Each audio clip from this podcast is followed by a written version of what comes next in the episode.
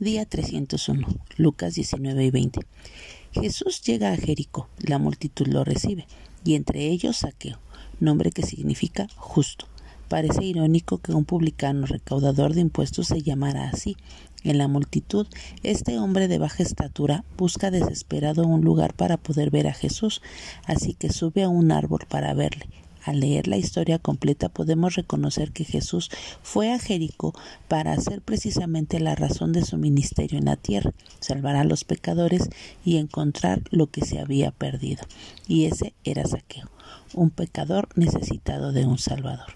Saqueo ofrece al Señor dar la mitad de sus bienes y restituir el mal que había hecho, es decir, reconoce que había pecado, y ese fue un gran paso, pues la ceguera ante mis pecados es la negación de mi necesidad de un Salvador.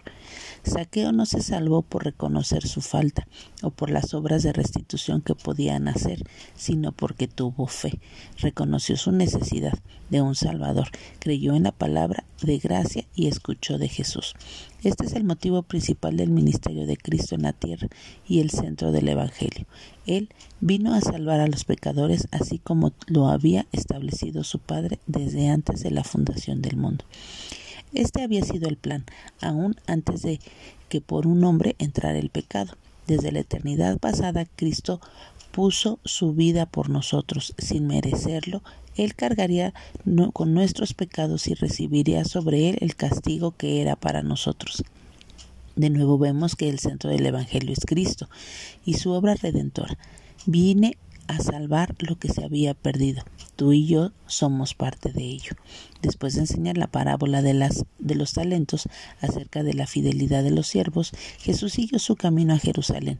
Ya hemos leído esto en dos evangelios anteriores, pero quisiera resaltar el momento en el que es mencionado por Lucas, en que Jesús lloró por Jerusalén.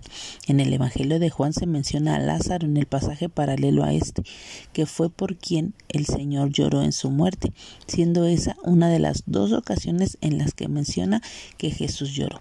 Su llanto por Jerusalén y sus palabras eran de lamento.